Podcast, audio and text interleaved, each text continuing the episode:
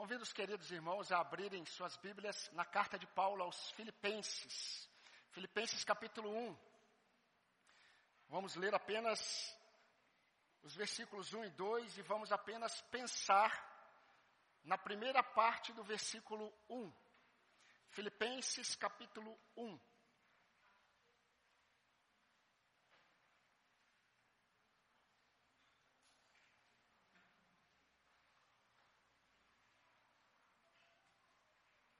Filipenses capítulo 1. Creio que todos já abriram. Diz assim o texto bíblico: Paulo e Timóteo, servos de Cristo Jesus, a todos os santos em Cristo Jesus, inclusive bispos e diáconos que vivem em Filipos. Que a graça e a paz de Deus, nosso Pai, e do Senhor Jesus Cristo estejam com vocês. Queridos, antes das minhas férias, eu fiquei cocheando entre dois pensamentos sobre qual a nova série que nós iríamos é, introduzir nesta noite. E eu fiquei pensando entre o profeta Jeremias e Filipenses. Como pela manhã estamos estudando primeiro os Coríntios, e os irmãos já está, estão sendo bem exortados, é? É, eu entendi da parte do Senhor que à noite nós deveríamos caminhar um pouco na carta de Paulo aos Filipenses para que os irmãos continuem a ser exortados. Mas numa outra perspectiva, trazendo um lenitivo, trazendo um refrigério, trazendo um fortalecimento à fé dos irmãos, independente dos pecados ainda presentes em nossos corações. Mas, queridos, esse tema, essa série que nós vamos abordar, simplesmente servos de Cristo Jesus, é exatamente tudo aquilo que Paulo ele deseja passar para a igreja de Filipos. Ele começa a sua carta ou epístola, que alguns chamam, dessa forma: Eu e Timóteo, servos de Cristo Jesus. Queridos, desde sempre, desde sempre, a igreja, ela enfrentou muitos desafios quanto aos fundamentos da fé. Logo no início da igreja, no período de Paulo, no período de Pedro, no período em que todos os apóstolos ainda estavam vivos, eles enfrentaram um problema muito grande dentro da igreja chamada judaizantes, um grupo presente dentro das igrejas conhecidos como os judaizantes. Estes tentavam acrescentar algo além de Cristo na prática dos novos crentes. Foi fortemente combatido essa heresia, foi fortemente combatida por Paulo, foi fortemente combatida por Pedro, fortemente combatida por outros apóstolos. Mas também, por outro lado, neste mesmo período, nós tivemos na igreja os antinomistas, um grupo que defendia que pelo fato de sermos salvos pela graça e não estarmos mais debaixo da lei, nós devemos e podemos ter uma vida de libertinagem. Estes pregavam a libertinagem, porque o que importa é que estamos salvos. Uma heresia fortemente combatida por Pedro, por Paulo, mas principalmente por Judas e Tiago, os dois irmãos do Senhor. Tivemos pouco tempo depois depois que os apóstolos haviam morrido, apenas João estava presente, fortemente a presença do gnosticismo dentro da igreja. E João combateu essa doutrina que era muito filosófica e mística. Essa doutrina pregava que eles eram detentores do verdadeiro conhecimento e eles receberam a verdadeira revelação de Deus. E eles defendiam que a carne, a matéria, ela é má. Vocês ouviram há pouco o irmão Tiago pregando sobre isso. E eles defendiam que Cristo não pôde ter é, vindo em carne. Cristo não pôde ter morrido numa cruz e muito menos ressuscitado dentre os mortos. Pouco tempo depois, nós tivemos a presença do marcionismo, tivemos a presença do montanismo, segundo século, e tem, também tivemos no quarto século a presença do arianismo. Por que, que eu estou dizendo isso? Porque todas essas oposições na igreja e à igreja foram vertentes de uma oposição mais antiga, conhecida como humanismo. E os irmãos já ouviram falar. O que é o humanismo? O humanismo nada mais é do que uma filosofia que exalta o homem a uma posição na qual ele não consegue sustentar, que é de senhor de si mesmo. Hoje, meus irmãos, a maioria das oposições que a igreja tem experimentado, desde o final do século XIX, muito forte no nosso período hoje, conhecido como relativismo, conhecido como hedonismo, secularismo, individualismo, nada mais são do que desdobramentos dessa antiga oposição chamada humanismo. É interessante porque o humanista, ele se coloca na posição de Senhor. Senhor da sua vida, Senhor da sua família, Senhor das ideias, Senhor do seu mundo. O humanista, ele se coloca em uma posição de Senhor, mas ele não consegue sustentar essa posição porque ele nunca foi, nunca será Senhor. O humanista diz: o que importa é o que eu penso, o que eu quero, o que importa é o que eu defino como o melhor para a minha vida. O humanista, se ele pudesse mudar a oração do Pai Nosso, não seria Pai Nosso, começaria com meu Pai. Seja feita a minha vontade, tanto na terra e também no céu. Agora, por que, que é importante pensarmos nisso? Porque isso, queridos, está tão perto de nós que nós precisamos nos atentar àquilo que Paulo disse à igreja de Corinto. Aquele, pois, que pensa estar de pé, cuide para que não caia. 1 Coríntios 10, 12. E é importante, queridos, sermos lembrados todos os dias que nós também estamos, nós estamos em um, um período da nossa vida em que nós estamos sujeitos a essas inclinações humanistas.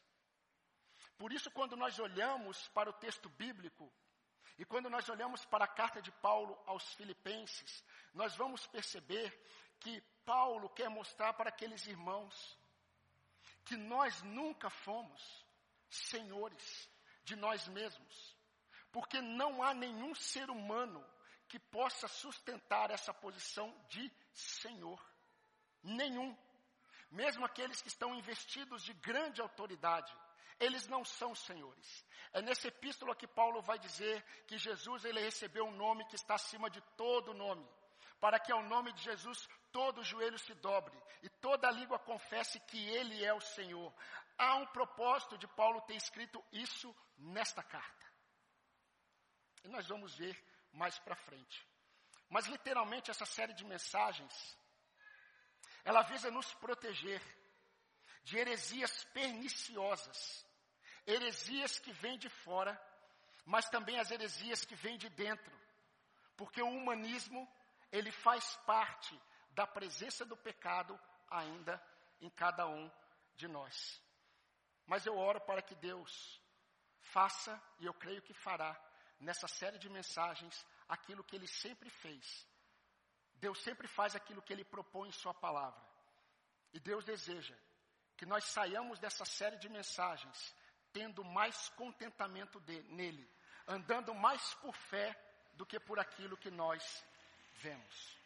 Mas para isso, eu quero que você ore neste momento. Nós estamos iniciando uma série de mensagens com propósitos muito específicos.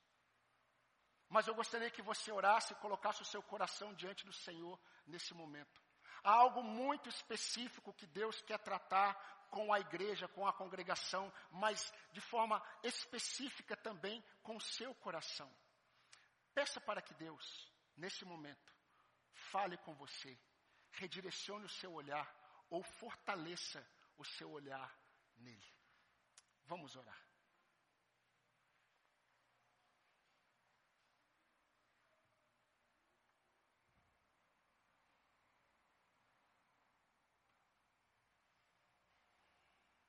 Senhor, vamos observar agora, Deus, nesta noite, vamos introduzir este livro. E eu glorifico o teu nome por tudo aquilo que o Senhor já fez na história da tua igreja, por meio desta palavra, da carta de Paulo aos Filipenses. Eu quero pedir ao Senhor que a tua mão, que sempre operou todas as vezes em que a tua palavra foi pregada na tua igreja, para o teu povo, de geração em geração, Senhor, eu quero pedir que assim o Senhor também faça conosco. Que neste tempo que estamos vivendo, que nós possamos aprender a andarmos e a existirmos simplesmente como servo do Senhor, servos de Cristo Jesus. E é no nome dele que nós oramos e pedimos essas bênçãos. Amém. Meus irmãos, Filipos faz parte, ou a carta de Paulo aos Filipenses, faz parte de quatro cartas que foram escritas no mesmo período, do mesmo lugar. Nós temos que entender que quando a carta de Paulo aos Filipenses saiu para ser entregue, outras três cartas também saíram juntamente com essa carta. A carta de Paulo aos Colossenses, a carta de Paulo a Filemão e a carta de Paulo aos Efésios. São chamadas de cartas da prisão, porque foram escritas na prisão. Agora, apesar dos propósitos específicos de Paulo, ao escrever esse texto, nós vamos perceber, meus irmãos, isso que eu acabei de orar. Os servos de Deus, eles existem para serem simplesmente servos de Cristo Jesus, como vasos na mão do seu oleiro, que de forma pessoal, de forma particular, está moldando as nossas vidas à imagem do seu Filho. Cada um de nós, cada um que está em Cristo Jesus, está sendo lapidado, moldado, forjado para que seja mais parecido com Cristo. E Deus está usando todas as circunstâncias das nossas vidas. Tudo aquilo que aconteceu na sua história, tudo aquilo que tem acontecido hoje, tudo aquilo que acontecerá até o fim da sua vida, tem acontecido para que você entenda que você existe simplesmente para ser servo de Cristo Jesus. E a primeira lição que eu quero destacar, e é a principal de hoje, que nós vamos aprender logo no início, é que quem pertence a Deus se identifica como servo de Cristo diante de outros senhores que se levantam diante dele. Os servos de Cristo se identificam desta forma como servo de Cristo quando outros senhores se levantam diante dele.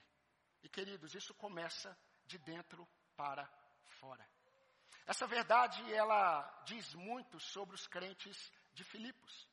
Meus irmãos, a cidade de Filipos, talvez você já saiba disso, mas a cidade de Filipos era assim chamada porque ela foi criada, na verdade, ela foi, é, recebeu um outro nome em homenagem ao pai de Alexandre o Magno, o Macedônio, conhecido como Filipe II da Macedônia. Então, Filipos sempre foi uma cidade tida como uma cidade exemplar, modelo.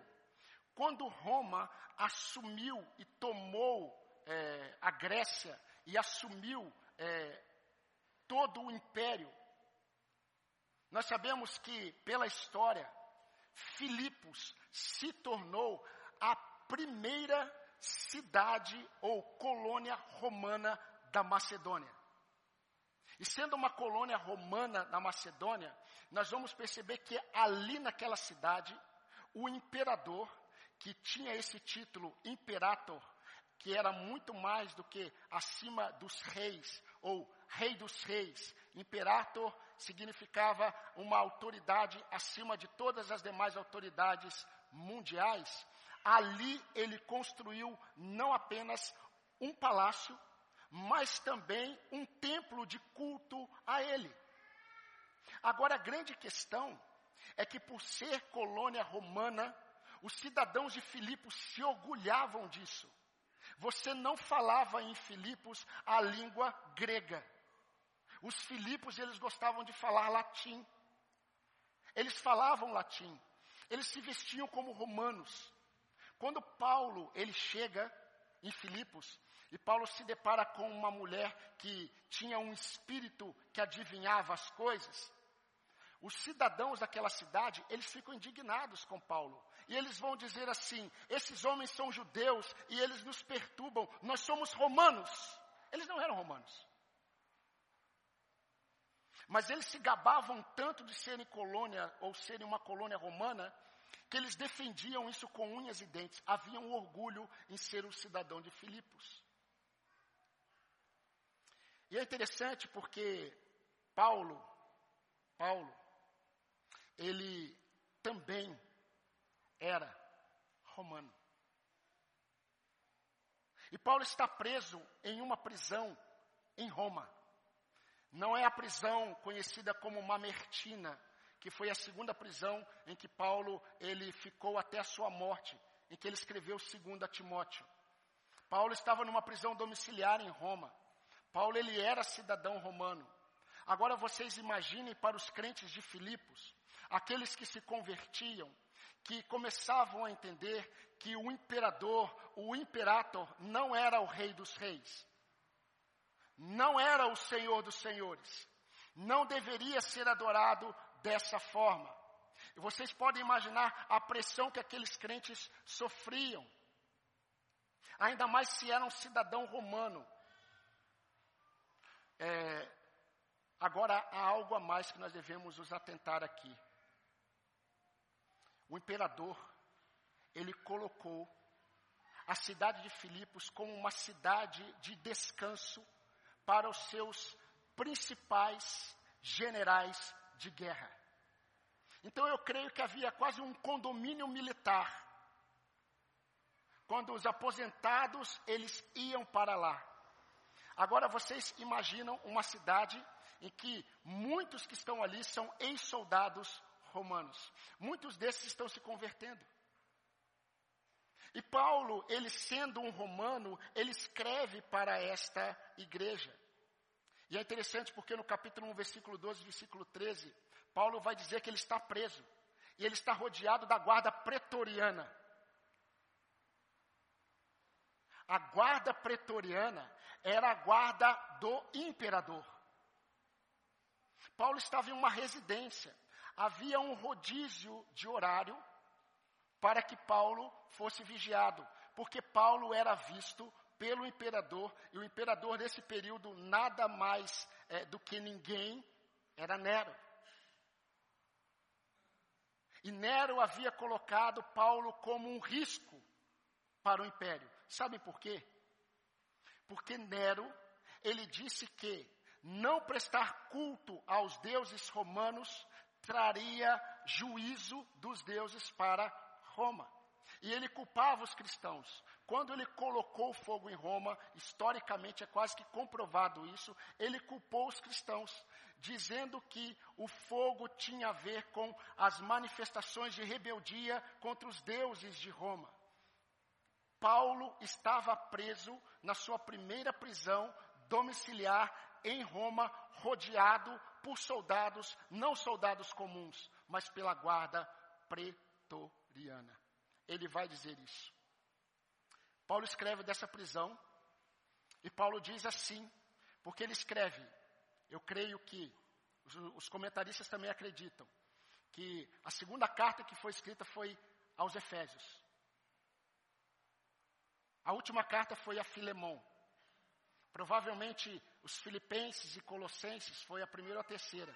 Mas quando Paulo escreve a segunda carta aos, aos, Efésios, ele escreve assim, no capítulo 4, versículo 1: Rogo-vos, pois eu, prisioneiro do Senhor. Prisioneiro do Senhor. Paulo escreve tendo ao redor dele soldados pretorianos. Ele não é um prisioneiro qualquer, ele é um prisioneiro de Roma. Mas Paulo escreve para a igreja dizendo o seguinte: Eu sou prisioneiro do Senhor. Paulo e Timóteo, servos de Cristo Jesus. Queridos, por que introduzir dessa forma? Eu fico pensando quando eu leio os textos bíblicos o porquê de algumas coisas. Por que introduzir essa carta desta forma?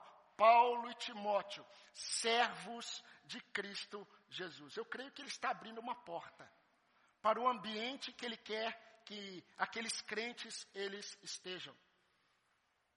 Queridos, Paulo tem um carinho muito grande por esta igreja, muito grande.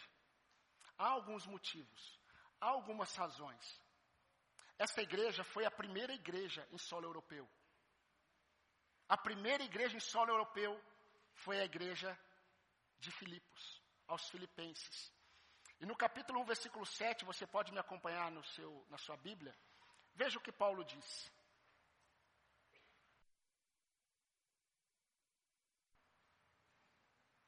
Aliás, é justo que eu assim pense de todos vocês, porque os trago no coração seja nas minhas algemas, seja na defesa e confirmação do Evangelho, pois todos vocês são participantes da graça comigo. Essa igreja demonstrava um carinho, um amor muito grande por Paulo. E Paulo demonstrava um amor muito grande por esta igreja. Mas também há um outro motivo. Nenhuma outra igreja, nenhuma outra igreja ajudou tanto Paulo em suas é, dificuldades físicas e financeiras como esta igreja. Ele vai dizer isso no capítulo 4, versículo 15. Olha o que ele diz.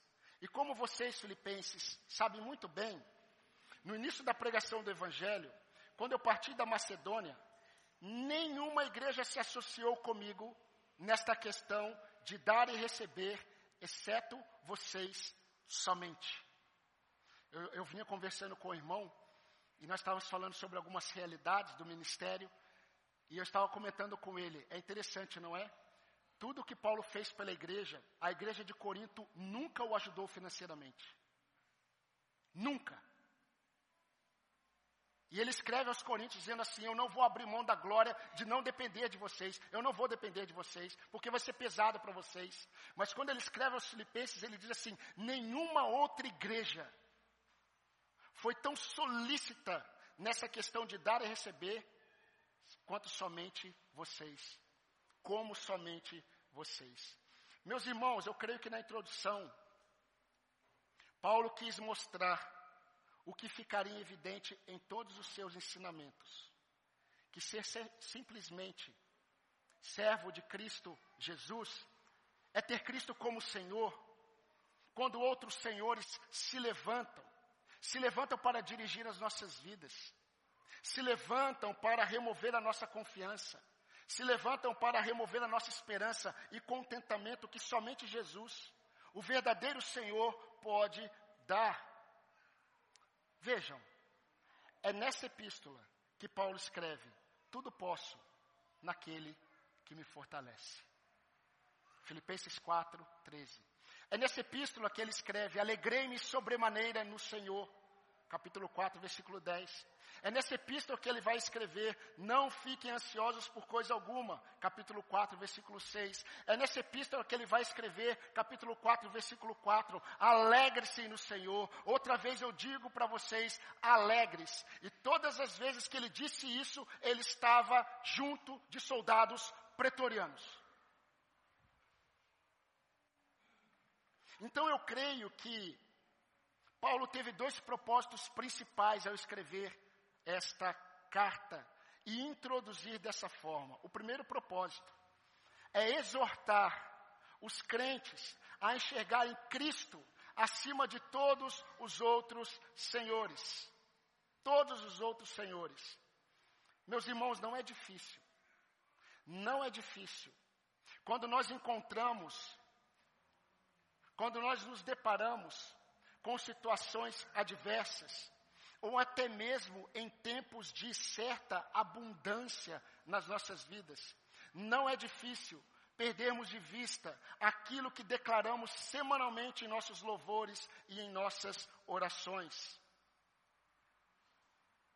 Parece que outras coisas agem como se fossem senhores de nossas vidas. Sabem por quê? Porque essas coisas determinam o estado da nossa alma. Não é interessante? Muito interessante. Eu comecei esse sermão expondo algumas heresias da igreja, na igreja. Todas as heresias foram combatidas pelos apóstolos, pelos líderes da igreja, exaltando Jesus Cristo como o único e soberano Senhor. Não se combate heresia na igreja sem exaltar Cristo no lugar em que ele nunca saiu, do lugar em que ele nunca saiu, de Senhor sobre todas as coisas, ainda mais Senhor do seu povo. Paulo, quando escreve, Paulo e Timóteo, servos de Cristo Jesus, ele está dizendo o seguinte: irmãos, o imperator não é o meu senhor. Eu não sou prisioneiro de Roma. Mas Paulo, você é. Está cheio de soldado pretoriano aí. E Paulo vai dizer no capítulo 1 ainda: olha, o evangelho está sendo conhecido de toda a guarda pretoriana. Você entende? Na mente de Paulo, ele tem em vista o seu Salvador diante de Pilatos. Não fosse vós que te entregue, é, é, é, não foi você que tem poder para me matar ou para me livrar. Não é você. Você não teria nenhum poder sobre mim se do alto não fosse dado a você. Eu dou a minha vida e eu a tomo de volta. Ninguém tem poder para fazer isso. Eu tomo, eu dou, eu tomo de volta e dou a quem eu quero. Paulo está preso, tem soldados pretorianos, eu imagino a farda deles. Eu imagino que tem reprodução. Aqueles soldados, eu creio que eles se vestiam de uma cor diferente, muito parecido com o filme Gladiador, aquela, aquela farda preta, negra, linda. Eu acho maravilhosa aquela farda. Paulo está rodeado desses homens e Paulo está dizendo assim: Paulo, servo de Cristo Jesus. Aí ele escreve aos Efésios: Paulo, prisioneiro do Senhor. Para quem vive por fé, a realidade das coisas não são as visíveis. Não há infalibilidade papal. Porque não há infalibilidade da igreja. Quando Jesus disse: Tu és Pedro, e sobre essa rocha eu edificarei a minha igreja, Jesus nunca pensou em Pedro, porque Pedro é homem, Pedro é pecador, Pedro ele é de dobre ânimo. A igreja nunca poderia ser edificada em homens. A igreja está edificada nele mesmo, em Cristo Jesus, onde não há sombra de variação. Não há infalibilidade de bispos e pastores. Não há infalibilidade de Maria, João Batista ou qualquer outro profeta ou apóstolo. A pergunta é: por que tantos homens seguem estes nomes? É porque eles são senhores de suas vidas. Aqueles que nós seguimos, ou aquilo que nós seguimos ou perseguimos, tem a ver com o senhorio da nossa vida. Os servos de Jesus têm apenas um Senhor, Ele é infalível, Ele é Senhor absoluto, e o nome dele é Cristo. Cristo Jesus, o Senhor. Por isso, somente aqueles líderes que apontam para Jesus Cristo como Senhor devem ser seguidos pelas ovelhas de Cristo. Eu me lembro de Paulo. Paulo ele teve um desejo santo mas negado. Você sabia que desejo santo pode ser negado? Você sabia que bons desejos podem ser negados? Porque Deus tem algo superior. Paulo ele desejou voltar pela Ásia Menor e pregar o Evangelho. Mas o Espírito Santo disse para ele: não, você não vai para a Ásia Menor, você não vai. E aí Paulo vai para Troas, ou antiga fictícia Troia, ou Troade. E ali Paulo tem a visão de um homem da Macedônia. E na visão, o homem da Macedônia está dizendo para Paulo: passa-nos, passa a Macedônia e nos ajuda. E Paulo vai.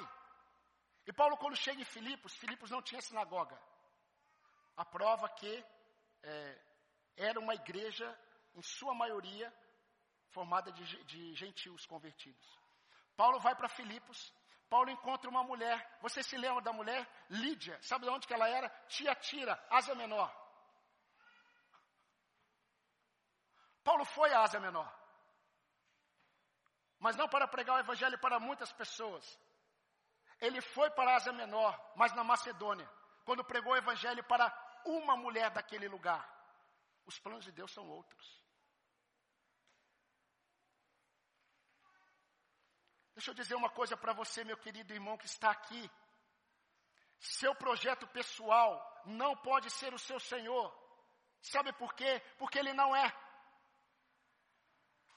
Você não pode perseguir os seus sonhos como se os seus sonhos fossem os senhores da sua vida. Você não pode perseguir o seu projeto, o seu plano de carreira, como se ele fosse o senhor da sua vida, porque ele não é. Se você é servo de Cristo, se você é servo de Cristo, porque se você não for, faz todo sentido você ser o Senhor da sua vida.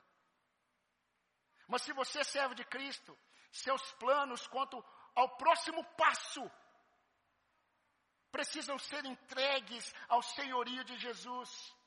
Ele deve ser reconhecido em cada passo que você der. Não basta apresentar os seus planos para Deus, é preciso para, pedir para o Senhor dirigir os seus passos, porque Ele é o Senhor, não é você. Reconheça o Senhor em todos os seus caminhos e Ele endireitará as suas veredas. Provérbios 3, 6. O dinheiro não pode ser o seu Senhor. O dinheiro não pode ser o seu Senhor. Muitos os que afirmam que Jesus é o Senhor caem nessa cilada. Quantos jovens, eu disse pela manhã, quantos jovens, mas também quantos adultos, mas principalmente jovens, estão seduzidos, dominados pelo desejo de trabalharem o mínimo possível e terem o máximo possível, o mais rápido possível. Cuidado, cuidado com Mamon. Mamon é secretista. Ele não se preocupa. Ele diz para você: você pode adorar o seu Deus, como Faraó falou para Moisés. Você pode adorar o seu Deus, mas me sirva, me busque. Só que o verdadeiro Senhor Jesus Cristo diz assim: ninguém pode servir a dois senhores. Ele vai agradar um e vai desagradar o outro. Ou ele serve a um, ou serve a outro.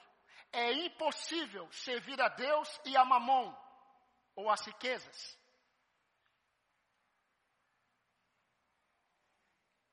O pecado não é mais o seu Senhor, meu querido. Deixa eu reforçar isso para você. Se você é servo de Jesus Cristo, o pecado não é o seu Senhor. Você não pode servir mais ao diabo e ao pecado da forma como você tem servido. Você não pode. Você não pode se colocar como súdito do pecado. Nenhum pecado é senhor da sua vida se você foi comprado pelo sangue do Cordeiro. Paulo escreveu aos Romanos. Normalmente, aos Romanos estão esses textos. Mas graças a Deus que, tendo sido escravos do pecado, vocês vieram obedecer de coração a forma de doutrina que foram entregues. E uma vez libertados do pecado, vocês foram feitos servos da justiça. Romanos capítulo 6, 17 e 18. É lógico que eu preciso dizer isso para você, porque eu digo para mim todas as manhãs: você não é senhor da sua vida. Você não é senhor da sua vida. Você não sabe o que é melhor para você. Você não é senhor da sua família. Você não é senhor da sua família. O que eu estou dizendo, não viva como se isso não fosse verdade. verdade. Entregue o teu caminho ao Senhor, confia nele, e o mais ele fará, não você. Você é limitado, limitada. Você é servo de Cristo Jesus. Ele é o Senhor. A satisfação de nossa alma sempre estará em nossa posição de servos de Cristo, nunca como senhores do que nunca fomos capazes de ser. Mas há um segundo propósito. E esse propósito traz consolo à igreja, traz consolo aos nossos corações.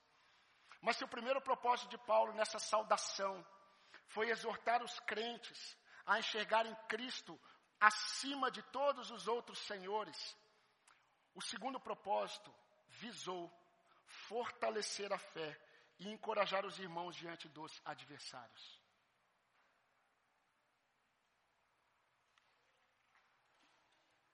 Meus irmãos, os servos de Cristo precisam lidar diariamente com os seus adversários na perspectiva de que Cristo é o Senhor.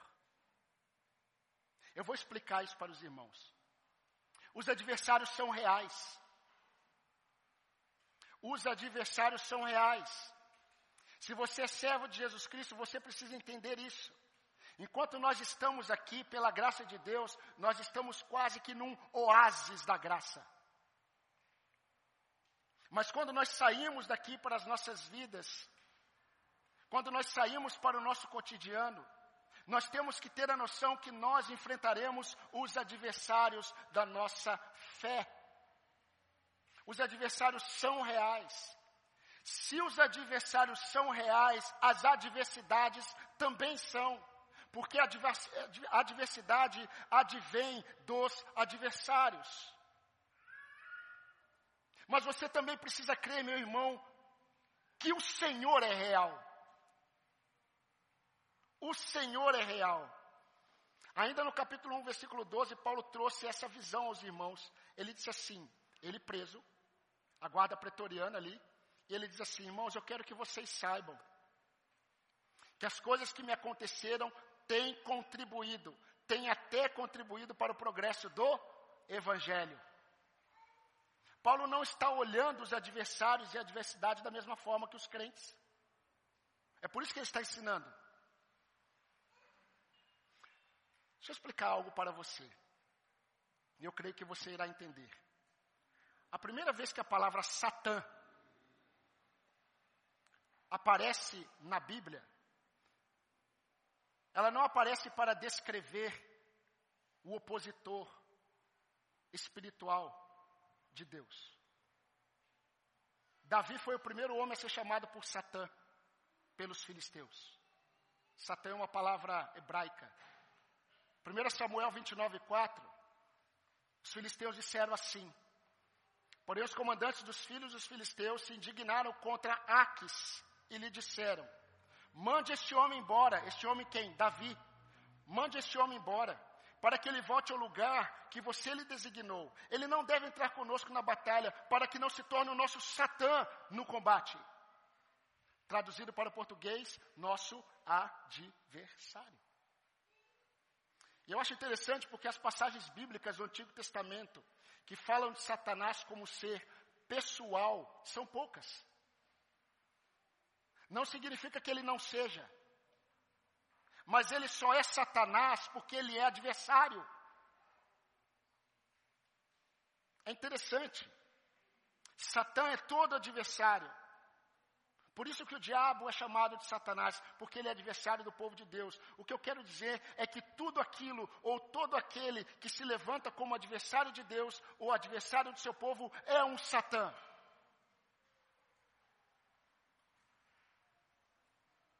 Entretanto, se somos servos de Cristo Jesus, nossa postura diante de todos os adversários e todas as adversidades precisa ser diferente. A nossa postura diante de todos os adversários, de todas as adversidades, precisa ser a daqueles que creem, confiam, reagem como servos do único Senhor. Eu vou ler dois versículos para vocês, em Filipenses. Filipenses 1, 27 e 29. Você pode acompanhar na sua Bíblia, se você quiser. Acima de tudo, Vivam de modo digno do Evangelho de Cristo, para que eu indo até aí, para vê-los, ou estando ausente, eu ouça a respeito de vocês, que estão firmes em um só espírito, como uma só alma, lutando juntos pela fé do Evangelho, ou seja, com a fé fortalecida, e que em nada se sentem intimidados pelos adversários, ou seja, que vocês estejam encorajados diante dos adversários. Pois o que para eles é prova evidente de perdição, para os adversários, para vocês é sinal de salvação. Sabe o que, que ele está dizendo? O que para os, os adversários é sinal evidente de perdição, ou seja, matar vocês, para vocês é sinal evidente de salvação, isso da parte de Deus, porque vocês receberam a graça de sofrer por Cristo e não somente de crer nele.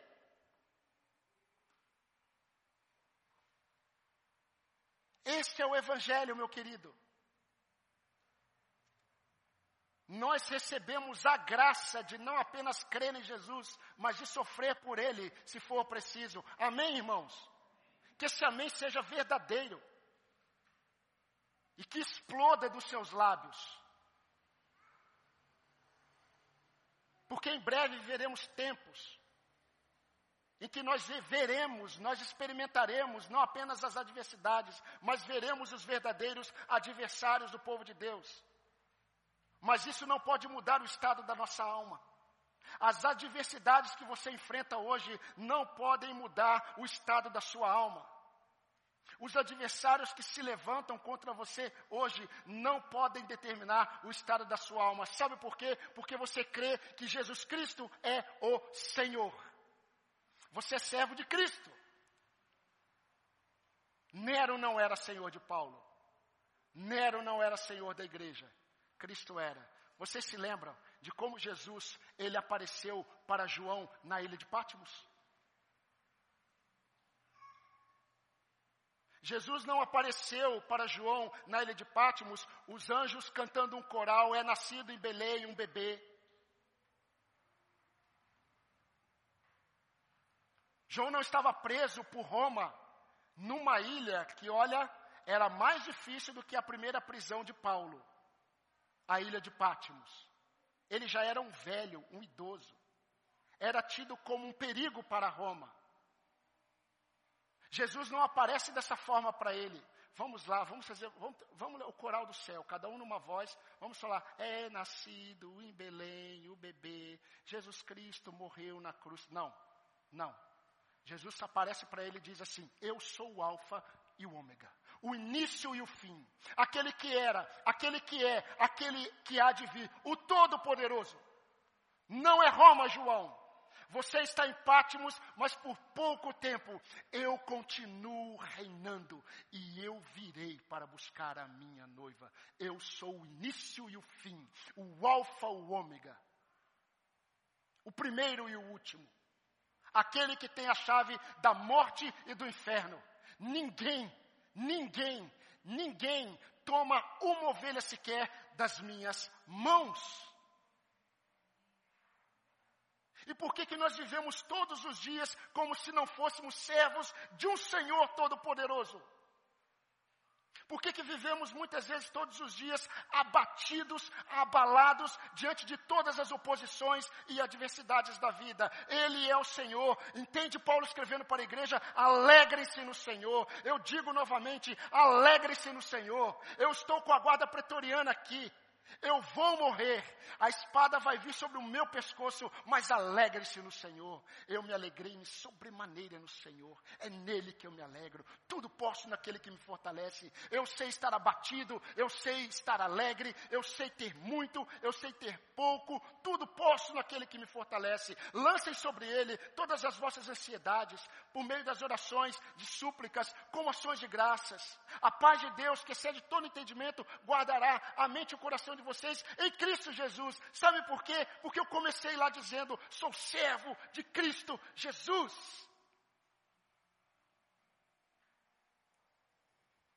Meus irmãos,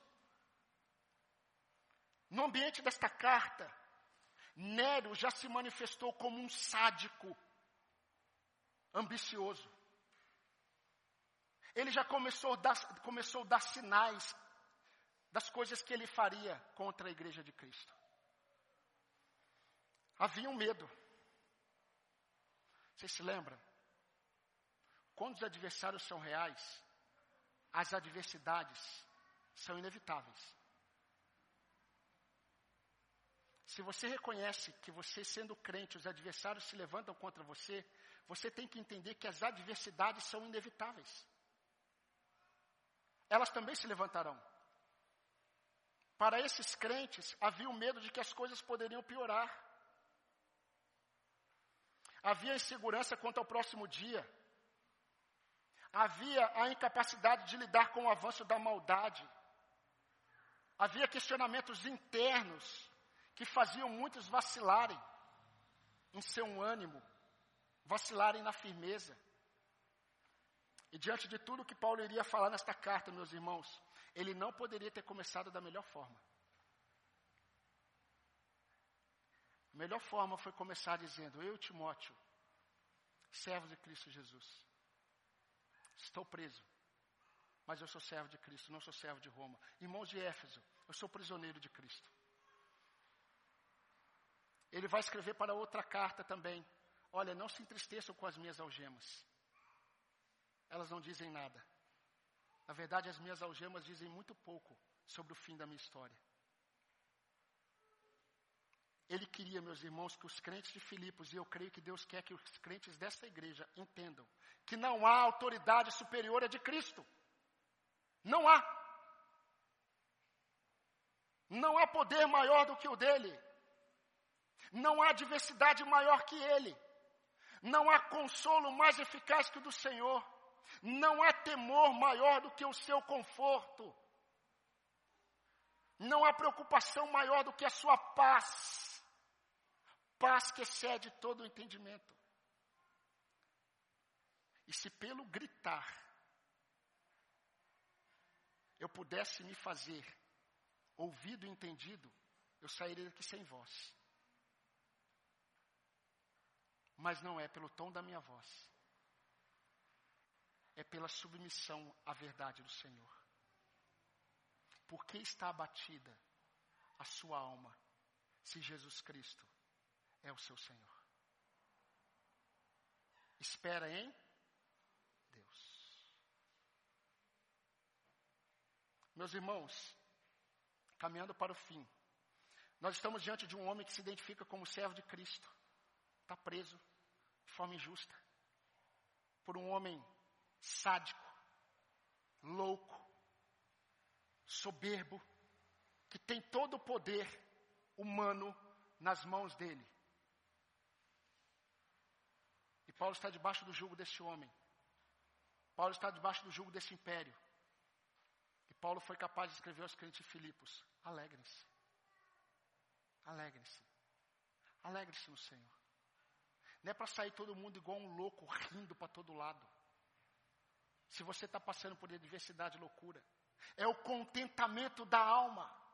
É aquele contentamento que não rouba a sua paz. Não rouba a minha paz. Porque está abatida a minha alma. Então, meu querido, não há desânimo, não há temor, não há adversários, não há adversidades que possam remover a paz e a alegria que Cristo dá àqueles que vivem nele. Agora, uma observação, eu não poderia deixar de fazê-la. Há somente uma realidade, apenas uma realidade, que pode roubar a sua alegria. E nada tem a ver com um conflito mundial, nada tem a ver com a bolsa de valores, nada tem a ver com seu emprego ou desemprego, nada tem a ver com as lutas que você enfrentar, há apenas uma coisa que remove a sua alegria a sua paz, se você é de Cristo, e se chama permanência no pecado. A permanência no pecado de um crente define a alma. Por isso que Davi, ao escrever o Salmo 32, ele diz: Enquanto eu me calei, os meus ossos se secaram. Porque dia e noite a mão do Senhor pesava sobre mim. Mas voltando aqui, porque o meu objetivo hoje não é falar sobre esse pecado. Eu quero dizer, meu, meu irmão, minha irmã, que mesmo que seja impossível evitar os adversários, mesmo, mesmo que seja impossível evitar as adversidades, é possível agir. É possível agir. É possível agir como aqueles que creem, vivem, agem e reagem como Jesus Cristo sendo o único e soberano Senhor. Ele vê tudo. Ele se faz presente na vida dos seus. Ele nos consola em toda e qualquer tribulação, segundo os Coríntios capítulo 1, versículo 3, 4 e 5. Em toda tribulação. Ele é o Deus de misericórdia, o Pai de toda consolação. O Pai de misericórdia e também o Deus de toda consolação. É Ele quem nos consola em toda a nossa tribulação. Não há adversidade que possa contra a nossa fé.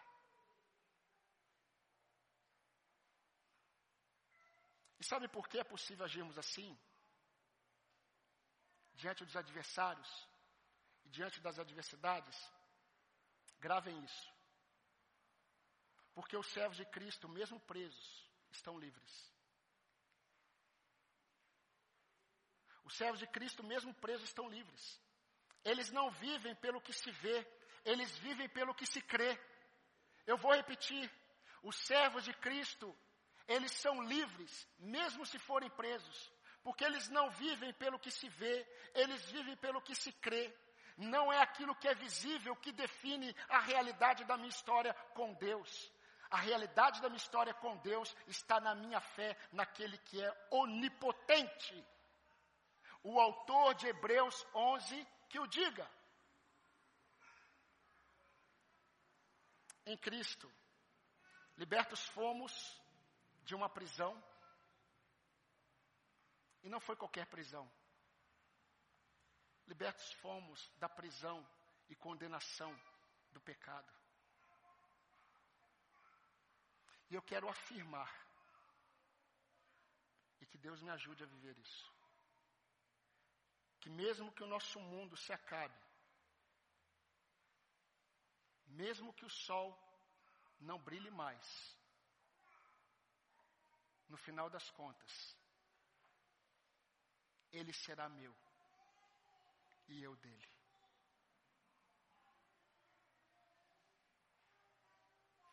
Paulo e Timóteo, servos de Cristo Jesus, a todos os santos em Cristo Jesus, inclusive bispos e diáconos, que vivem em Filipos, que a graça e a paz de Deus, nosso Pai e do Senhor Jesus Cristo, estejam com vocês. Que Deus abençoe as nossas vidas. Eu convido você a orar ao Senhor. Eu não sei como está o seu coração. Eu não sei como está a sua alma diante das adversidades e dos adversários. Eu não sei se você tem seguido outros senhores que têm definido o estado da sua alma. Talvez seja você mesmo. O Senhor nessa noite te trouxe a realidade da sua fé. E eu creio que você pode, em oração, responder ao Senhor: Até quando? Até quando vamos viver como se Ele não fosse o único e soberano Senhor?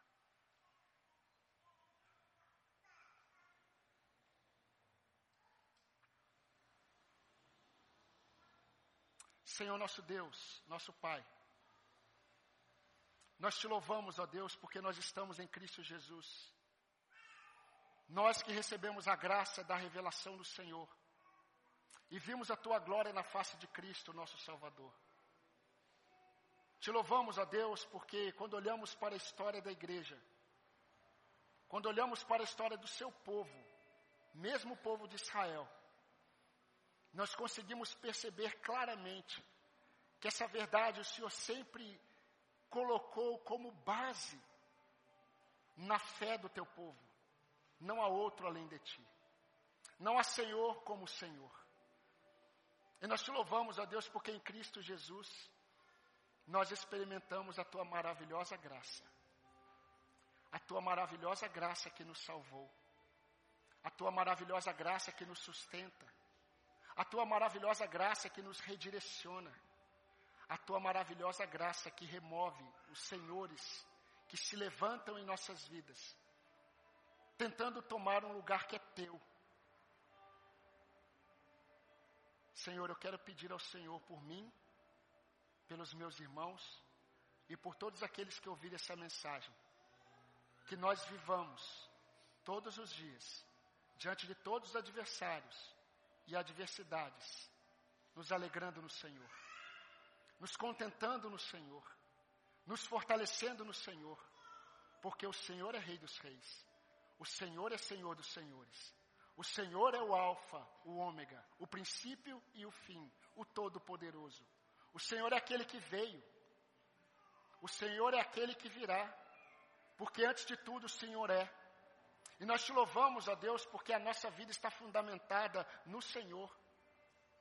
Este mundo passará, todas as coisas passarão, os poderes passarão, os pensamentos dos homens passarão como a flor da erva, mas nós permaneceremos porque a tua palavra permanece para sempre.